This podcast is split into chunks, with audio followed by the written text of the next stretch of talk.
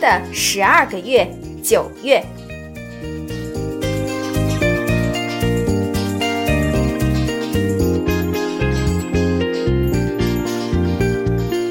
九月里，秋高气爽，田野里一片静谧的景象。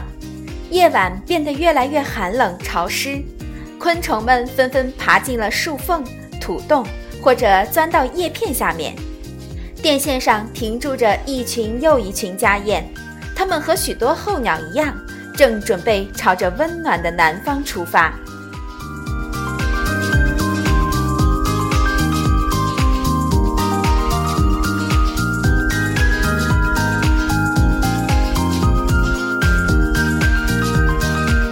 梨子李子、榛子和玛丽都在九月成熟，这是鸟儿们在一年中大快朵颐的最后机会。到处都是诱人的蔷薇果、接骨木浆果、黑莓、花丘果。无法消化的果核会被鸟儿们排出体外，许多树木和灌木因而完成了播种。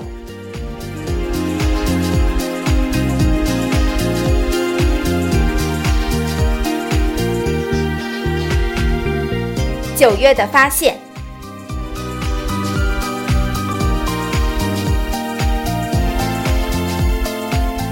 场大雨过后，森林里到处冒出了蘑菇，但采蘑菇的时候可得小心，像红闪闪的毒蝇鹅膏菌这样的菌类可是有毒的。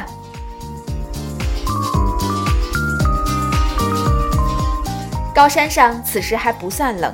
但欧洲山羚和山羊已经开始从山顶上下来了，它们身手敏捷地翻过岩壁，跳过深涧，下山是为了到山下的林中过冬，在那里可以找到足够的食物和庇护。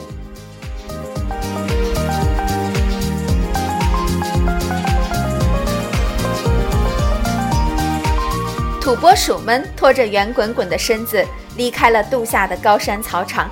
朝着山谷迁徙，他们同心协力，在山坡上挖了一个深深的洞穴，一条窄窄的走道和一间宽敞的起居室，还用干草将这个房间铺得舒舒服服。